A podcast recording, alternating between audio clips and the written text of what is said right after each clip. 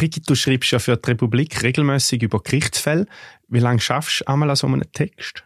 Oh, das ist unglaublich unterschiedlich. Das kann mehrere Tage lang sein, nur schon der Schreibprozess. Und, und manchmal ist, ist mir so klar, in welche Richtung das es geht und was ich will sagen, dann kann ich sie zwei Stunden abschreiben. Also der Range zwei Stunden bis zu mehreren, mehreren Tage. ja, ja. Okay, zwei Stunden, das ist äh, genau gleich lang, wie die ganze Gerichtsverhandlung in unserem heutigen Fall gedauert hat. Das war echt eine kurze Sache. Über das reden wir gerade.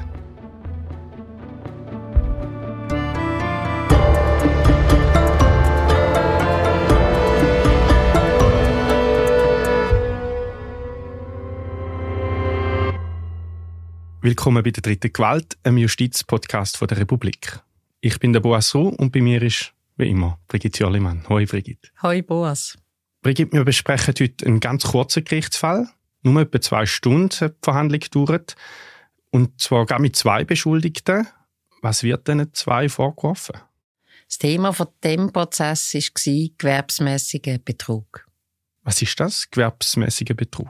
Gut, was Betrug ist, das kann man sich wahrscheinlich so vorstellen. Ich hau dich übers Ohr, meistens will ich Geld will von dir, wo ich nicht zu gut habe. Ich dich irgendwie austricksen und in die Irre führen und eine Arglistung dazu bringen, dass du mir Geld gibst, sage ich jetzt als Beispiel. Das ist Betrug. Das ist Betrug und beim gewerbsmäßigen Betrug, das ist eigentlich noch, das steckt noch viel mehr kriminelle Energie dahinter, weil das sind dann Menschen, die haben das zu ihrem Beruf gemacht. Darum der Begriff gewerbsmäßig. Also jemand, der das Betrügen zum Beruf gemacht hat, von dem lebt, äh, nur davon lebt oder in einem grossen Ausmaß davon lebt, der begeht einen gewerbsmäßigen Betrug und das wird sehr streng bestraft. Also wenn man verwünscht wird als gewerbsmäßige Betrügerin, dann riskiert man eine Freiheitsstrafe bis zu zehn Jahren.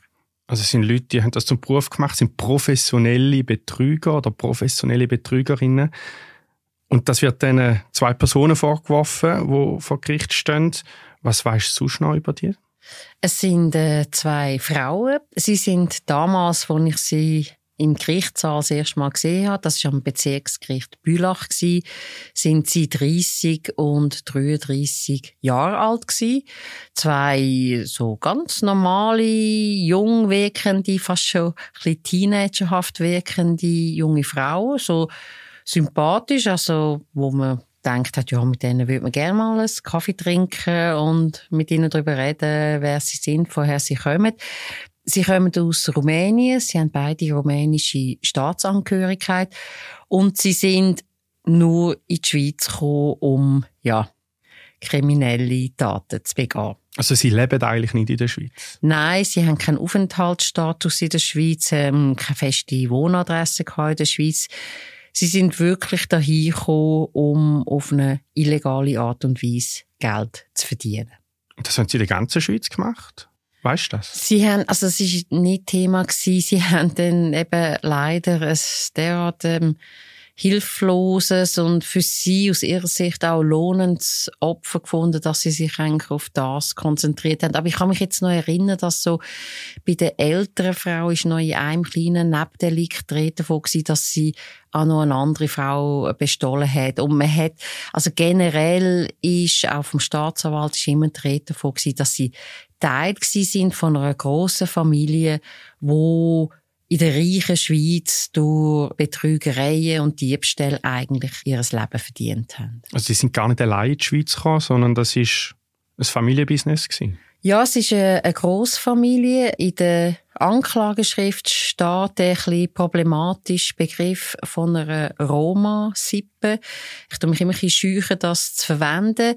Es ist nicht bestritten worden von diesen beiden Frauen. A, dass sie Teil von einer Großfamilie sind und auch, dass sie das Geld verdienen wirklich für die ganze Familie betrieben haben. Also das, was sie eingenommen haben durch ihre Betrügereien, ist der ganzen Familie zu gut gekommen. Ihren Ehemännern, ihren Kindern, den Großeltern, den Neffen und äh, Nichten. Das, das haben sie von Anfang an gesagt. Und es sind andere Familienmitglieder zum Teil, die auch nachher kommen, auch in die Schweiz kommen.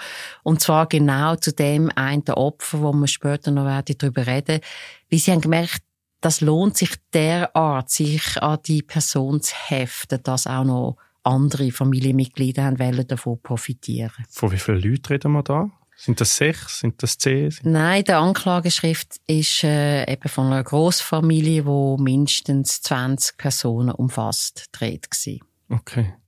Aber jetzt vor Gericht gestanden sind zwei Mitglieder aus dieser Familie zwei um die 30-jährige Frauen. Haben die selber dann auch Familie gehabt? Weißt du das? Sie haben von Kindern geredet, ja. Sie haben gesagt, dass sie Kinder haben und sie haben auch immer wieder betont, dass sie wirklich äh, finanziell in einer sehr schwierigen Lage sind. Ich weiß, eine Frau hat ganz klar gesagt, sie, ich habe keinen Job gehabt, ich habe nur vom Kindergeld gelebt und das hat einfach nicht gelangt. Aber die sind in Rumänien geblieben? Wahrscheinlich. Kinder sind auf jeden Fall in Rumänien okay. geblieben. Und das ja. hat man natürlich, ich meine, das Strafverfahren hat Grenzen. Das hat jetzt der Staatsanwalt nicht geschafft, da noch die ganze Familiengeschichte aufzuarbeiten oder genau herauszufinden, wer ist jetzt wenn, warum, wie, wohin in die Schweiz gekommen. Der Staatsanwalt hat sich auf die zwei Frauen fokussiert, was die zwei Frauen gemacht haben. Du hast ein Opfer erwähnt. Wegen dem Vorfall stehen sie jetzt auch vor Gericht mit dem. Wer ist das? Das Opfer ist ein hochbetagter Mann. Der ist damals, wo die zwei jungen rumänischen Frauen ihn kennengelernt haben, ist er 94 Jahre alt gewesen. Es ist ein alleinstehender, älterer Herr gewesen, wo, auch das ist Thema gewesen, am Strafprozess vermutlich eher ein einsames Leben geführt hat. Und der wohnt in der Stadt, auf dem Land? Er wohnt äh, im Bezirk Bülach, also in, der, in einer ländlichen Region. Und man hat von ihm nicht so viel gehört. Er ist natürlich auch nicht auftreten vor Gericht. Also das hat ja dann die Staatsanwaltschaft übernommen, die Sache aufzuklären und die Rolle vom, vom Kläger zu übernehmen. Was, was am Rand erwähnt wurde, ist, und das hat mir recht zu denken gegeben, dass der alte Mann, obwohl er wirklich ausgenommen worden ist, wie eine Weihnachtsgans, habe ich geschrieben im Text, der alte Mann hat bis am Schluss nicht eingesehen, dass er das Opfer von Betrügerinnen geworden ist. Das hat sein Auffassungsvermögen überstiegen. Wie ist er denn auf die beiden Rumäninnen gekommen? Wie haben die sich kennengelernt? Wenn ich das richtig in Erinnerung habe, ich habe das mit dem Staatsanwalt auch noch besprochen, so in Verhandlungspausen, sind die beiden Frauen einfach von Tür zu Tür gezogen, haben ähm, überall gelitten und haben geschaut, macht ihnen jemand auf und haben dann eine herzzerreißende Geschichte erzählt, warum sie in einer Notlage sind und dass sie dringend Geld brauchen. Und bei dem einsamen 94-jährigen Herr sind sie auf offene Ohren gestoßen. Er ist bereit gewesen, sich die Geschichten anzuhören und hat die beiden Frauen zu sich hineingelassen in sein Haus. Das sind dann Lügengeschichten, die sie erzählt haben. Weißt du, was sie ihm gesagt haben? Ja, sie haben ihm, es sind immer, es sind immer andere Geschichten äh, rausgekommen. Die ganze Sache hat anderthalb Jahre gedauert. Und mhm. sie haben auf dem Anfang, ja, haben sie äh, finanzielle Nöte geltend gemacht. Sie haben erzählt, dass ihre Kinder krank sind, dass Familienmitglieder dringend müssen operiert werden dass es um ein Haus geht in Rumänien, wo das Dach kaputt ist, wo dringend muss repariert werden. Es sind immer wieder neue Geschichten gekommen. Und die Frage ist dann ja, ist das alles von Anfang an erstunken und erlogen gewesen? Und die Frauen haben eigentlich zugegeben, dass der grösste Teil gelogen war. Mhm. Aber sie haben dann doch, es ist ihnen wichtig zu sagen, aber schon nicht alles. Ja. Also sie haben gesagt, uns ist es nicht gut gegangen. Wir sind in einer finanziellen Not gewesen. Aber ja, so im Detail, was wir unserem Opfer auftischt haben, das hat nicht gestimmt. Das, das haben wir erfunden. Sie haben einfach das Geld von dem Mann. Und er hat sie nicht gegeben? Sie haben so viel Geld wie nur möglich von dem Mann erhalten. Und man muss leider sagen, dass ihnen das in einem erschreckenden Maß gelungen ist. Ja, um wie viel Geld geht es da? Also, wo es die ganze Sache endlich, endlich und eigentlich durch einen Zufall aufgeflogen ist. Also, sie haben anderthalb Jahre lang, haben sie den Mann ausgenommen, den 94-Jährigen. Und wo das dann ein genommen hat, hat die Staatsanwaltschaft können 150.000 Franken nachweisen, dass sie ihn den hochbetagten Mann um 150.000 Franken erleichtert haben. Das ist genau die Hälfte von seinem damaligen Ersparnis. Und der Staatsanwalt hat mir gegenüber gesagt, schauen Sie, das können wir nachweisen, aber wir können nicht ausschliessen, dass es noch um viel mehr Geld geht. Also mindestens jede zwei Franken, die der Mann in seinem 94-jährigen Leben angesammelt hat, hat er ihnen abgegeben.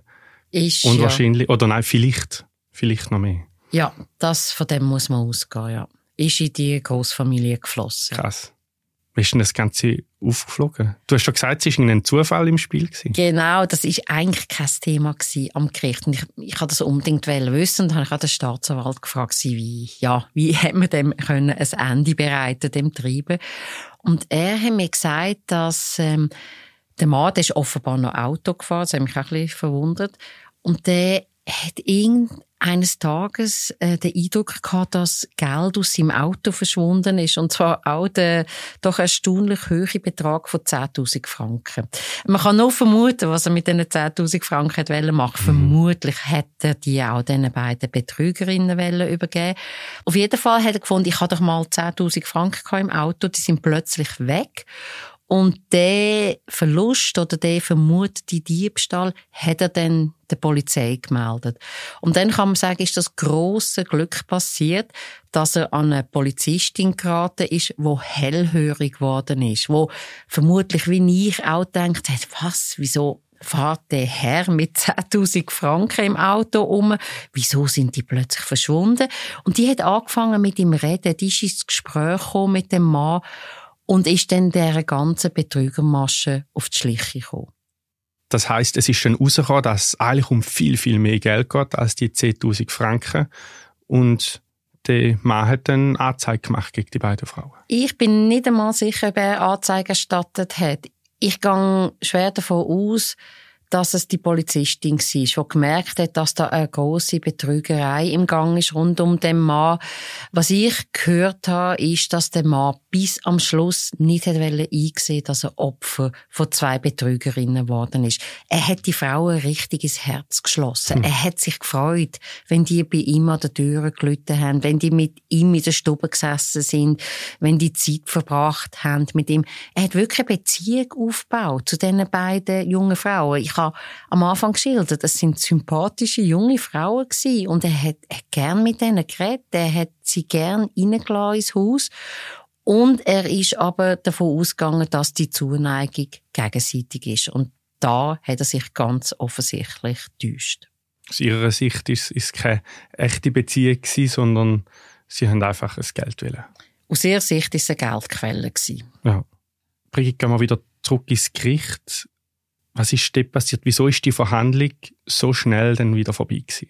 Ja, das ist ein Prozess im sogenannten abkürzten Verfahren und das heißt eben, dass die beiden Frauen, wo sie verwünscht worden sind, dass sie ein vollumfängliches Geständnis abgeleitet haben. Sie haben alles zugegeben. Sie haben alles zugegeben und dann können sie, das heißt ihre Verteidigung macht dann mit dem Staatsanwalt ab, was die angemessene Bestrafung ist. Das ist dann alles schon ausgehandelt und das wird dem Gericht vorgelegt. Und dort, wo ich im Saal gesessen bin, am Bezirksgericht Bülach, ist es eigentlich nur noch darum gegangen, zu überprüfen, sind die beiden Frauen wirklich geständig. Also das hat das Gericht mal hören. Es hat beide Frauen gefragt, geben sie das zu, was da ihnen in der Anklageschrift vorgeworfen wird.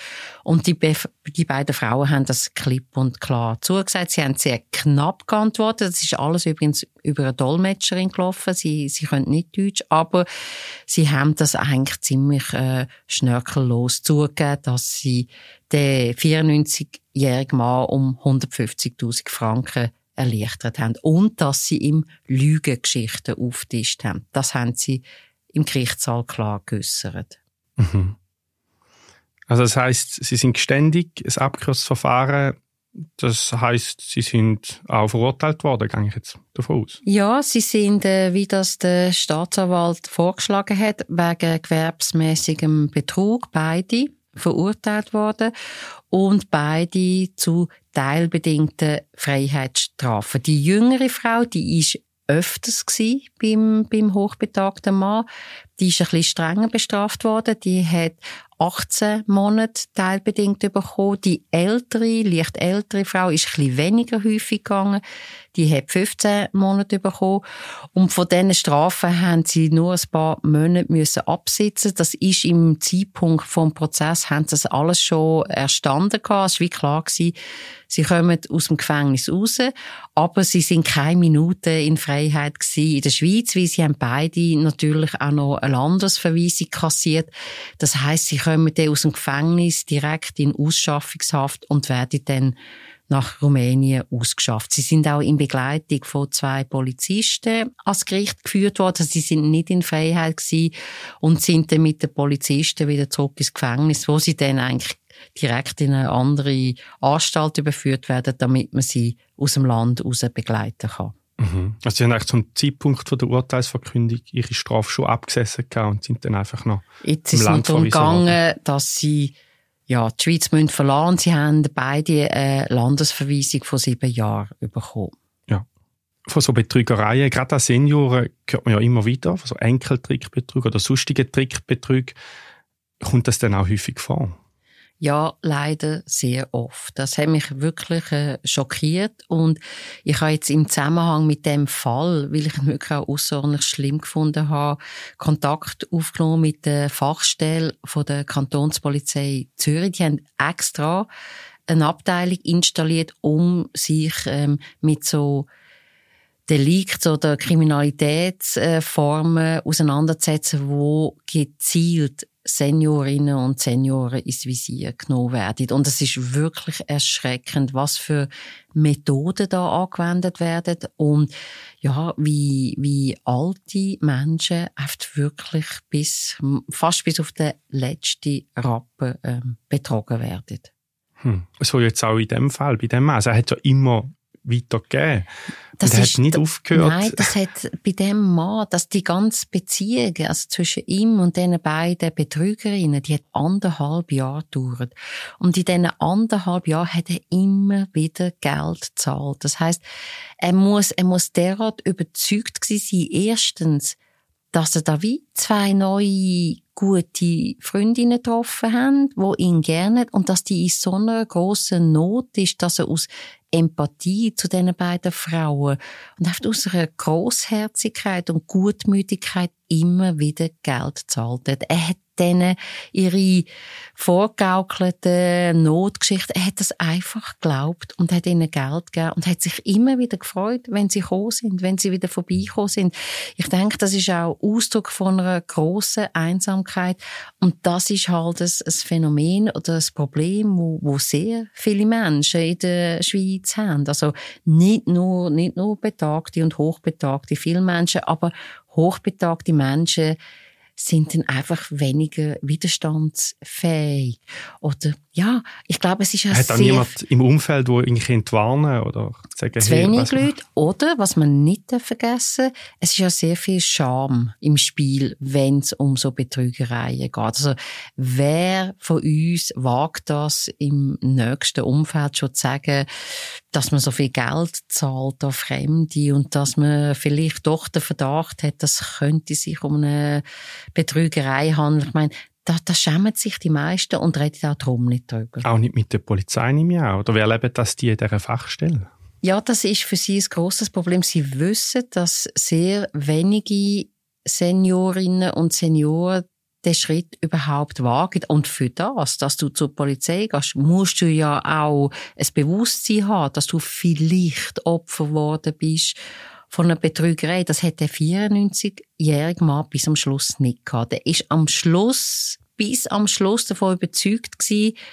dass er nicht ausgenommen worden ist. Also, ja, das weiß, das weiß die Fachstelle von der Kantonspolizei und was sie macht darum ist, dass sie probiert, so viel Aufklärungskampagnen wie nur möglich zu betreiben. Sie gehen in Seniorenheim, sie gehen in Pflegeeinrichtungen. Sie wollen aber auch jüngere Leute ansprechen, Angehörige. Also, dass wir, wenn wir in Kontakt sind mit hochbetagten Menschen, dass wir auch sensibilisiert sind und aufmerksam sind, wenn da plötzlich Geld verschwindet oder wenn jemand erzählt von neuen Bekanntschaften, dass auch mehr jetzt als noch jüngere Menschen aufpassen und nachfragen und ja, einfach uns bewusst sind, dass das vorkommt. Und es gibt als Journalistin hat es zum Teil Phasen gegeben, wo ich das Gefühl hatte, ich habe jeden zweiten Tag von irgendeiner Polizei in der Schweiz eine Pressemitteilung bekommen, dass man wieder so Enkeltrickbetrüger oder andere Betrüger gefasst hat. Und da geht es immer um Zehntausende von Franken. Und ich bin schockiert über das Ausmaß von diesen Betrügereien und wie oft dass das gelingt und wie lang. Ich sehe momentan einmal auch so eine Präventionskampagne auf dem Arbeitsweg, so Plakat, wo warnen vor falscher Polizei, die anläutet zum Beispiel. Was gibt es denn so für Spielformen von so Trickbetrügereien? Ja, die Methoden sind wirklich perfid. Also ich bin auch schockiert gewesen, als ich mit der Fachstellenleiterin geredet habe im Zusammenhang mit dem Prozess. Sie haben mir zum Beispiel erzählt, es gibt auch eine Form, das nennen sie Supportbetrug. Mhm. Da läuten Menschen an und geben sich als äh, Computer- oder IT-Supporter aus und sagen, ja, haben, haben Sie da Probleme mit Ihrem Telefon oder mit Ihrem Computer? Ähm, wir kommen vorbei und helfen oder tun Sie uns Geld überweisen, wir können das äh, Problem lösen. Und ich meine, ich kenne fast keine ältere Person, die nicht überfordert ist mit der neuen IT-Technik. Ah, ich gehöre übrigens auch dazu. Also ich wäre auch ein potenzielles Opfer für Supportbetrug. Das ist so eine Masche, wo gezielt ältere Menschen angesprochen wird. Dann eben der klassische Enkeltrickbetrug. Also das läuft so, dass entweder jemand anläutet oder wirklich an der Tür äh, läutet und sagt, hallo, kannst du dich erinnern, ich bin dein lang nicht gesehener Enkel, Nichte und so, ich bin wieder da, wie geht's? Das ist schon so schön, dich zu sehen. Und dann lädt man die Person rein und lädt sich auf ein Gespräch ein. Ist überrumpelt. Ja, und ist vielleicht auch ein bisschen einsam und freut sich, dass da jemand vorbeikommt und Zeit hat zum Reden und sogar noch jemand aus der Familie, so schön und äh, endlich treffen wir sich wieder. Und dann gibt's dann wirklich nicht minder perfide Betrug. Und das kommt unglaublich oft vor, dass jemand anruft und sagt, grüezi, ich bin von der Stadtpolizei XY. Äh, wir haben da Einbrecher gefasst und wir wissen darum, dass ihre Wohnung im Visier ist von einer Einbrecherbande. Ihr Geld und ihr Schmuck ist nicht mehr sicher in ihrer Wohnung. Ich komme jetzt bei Ihnen vorbei, bringen Sie mir das, wir tun das auf dem Polizeiposten, tun das aufbewahren, dann ist es sicher. Und du lachst jetzt, hast gemerkt, aber das funktioniert. Und, und die Leute verschrecken. Da läutet jemand an und sagt, ich bin Polizistin Meier und sie sind in Gefahr und ihr Geld ist in Gefahr. Und das funktioniert leider immer noch. Das ist unglaublich perfid. Ja, es ist perfid und, und die, die Leute, dass die Betrügerinnen und Betrüger, die laufen dann am Schluss mit Zehntausenden von Franken und wertvollem Schmuck davon.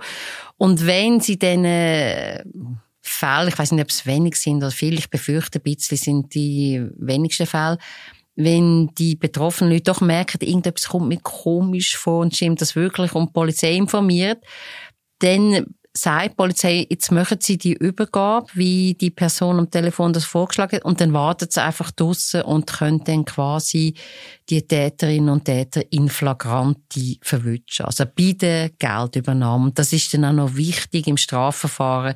Dann hat man wirklich die hieb- und stichfesten Beweis und dann kann man die Täterinnen auch überführen. In der Regel sind es wirklich Banden, so kleinere oder größere Banden, wie das muss ja Arbeitsteilung organisieren, so, so eine Betrugsmasche. Aber doch, es ist ein Delikt, wo schambeladen ist. Wir haben es vorher besprochen. Die Leute trauen sich vielleicht gar nicht erst, zum äh, bei der Polizei zur Anzeige zu bringen.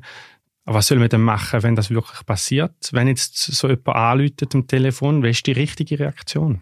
Also wenn ich jetzt Opfer bin von einem Enkeltrickbetrüger, hey, ich sage, was ich den alten Menschen in meinem Umfeld sage, ist immer, wenn jemand anruft, den ich nicht kenne, aufhängen. Ja. Kommentarlos, wortlos aufhängen. Und, aber ich weiß, wie schwierig das ist. Also die die alten Menschen, die ich kenne, die haben den Reflex, Telefon läutet, es will jemand etwas von mir, es könnte wichtig sein. Es ist schwierig. Es ist schwierig, einfach aufzuhängen. Weil eben, es könnte sich ja um etwas Wenigeres handeln. Aber das, ich denke, das ist der wichtigste Rat, den man geben kann.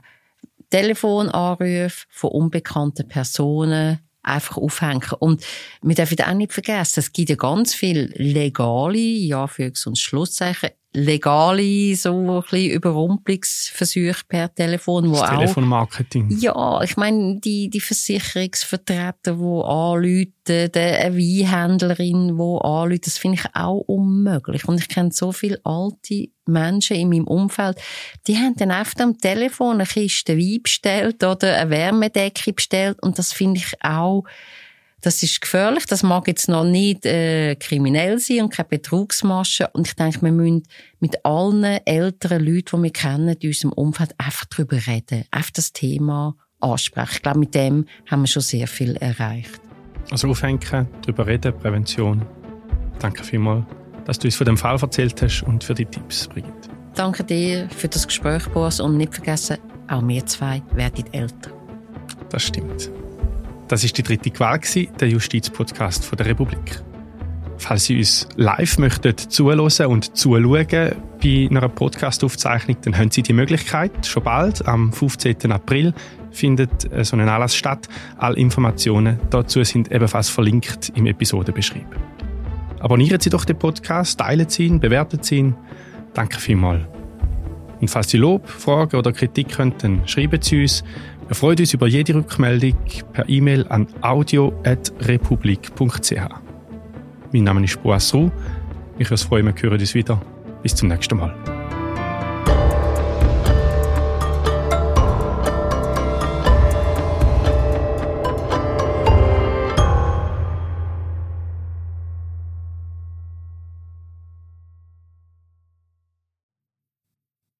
Wir sind gerade wieder da. Ich bin Marie José, Wissenschaftsjournalistin bei der Republik. Und ich tue dich hier kurz steuern. Mir gefällt bei der Republik, dass sie vertiefen. Es sind mehrheitliche Geschichten, die auf Hintergrund eingehen. Für das Lesen oder Hören, beim Joggen, beim Kochen oder wie man noch einen langen Tag vor dem Computer einfach möchte die Augen zutun.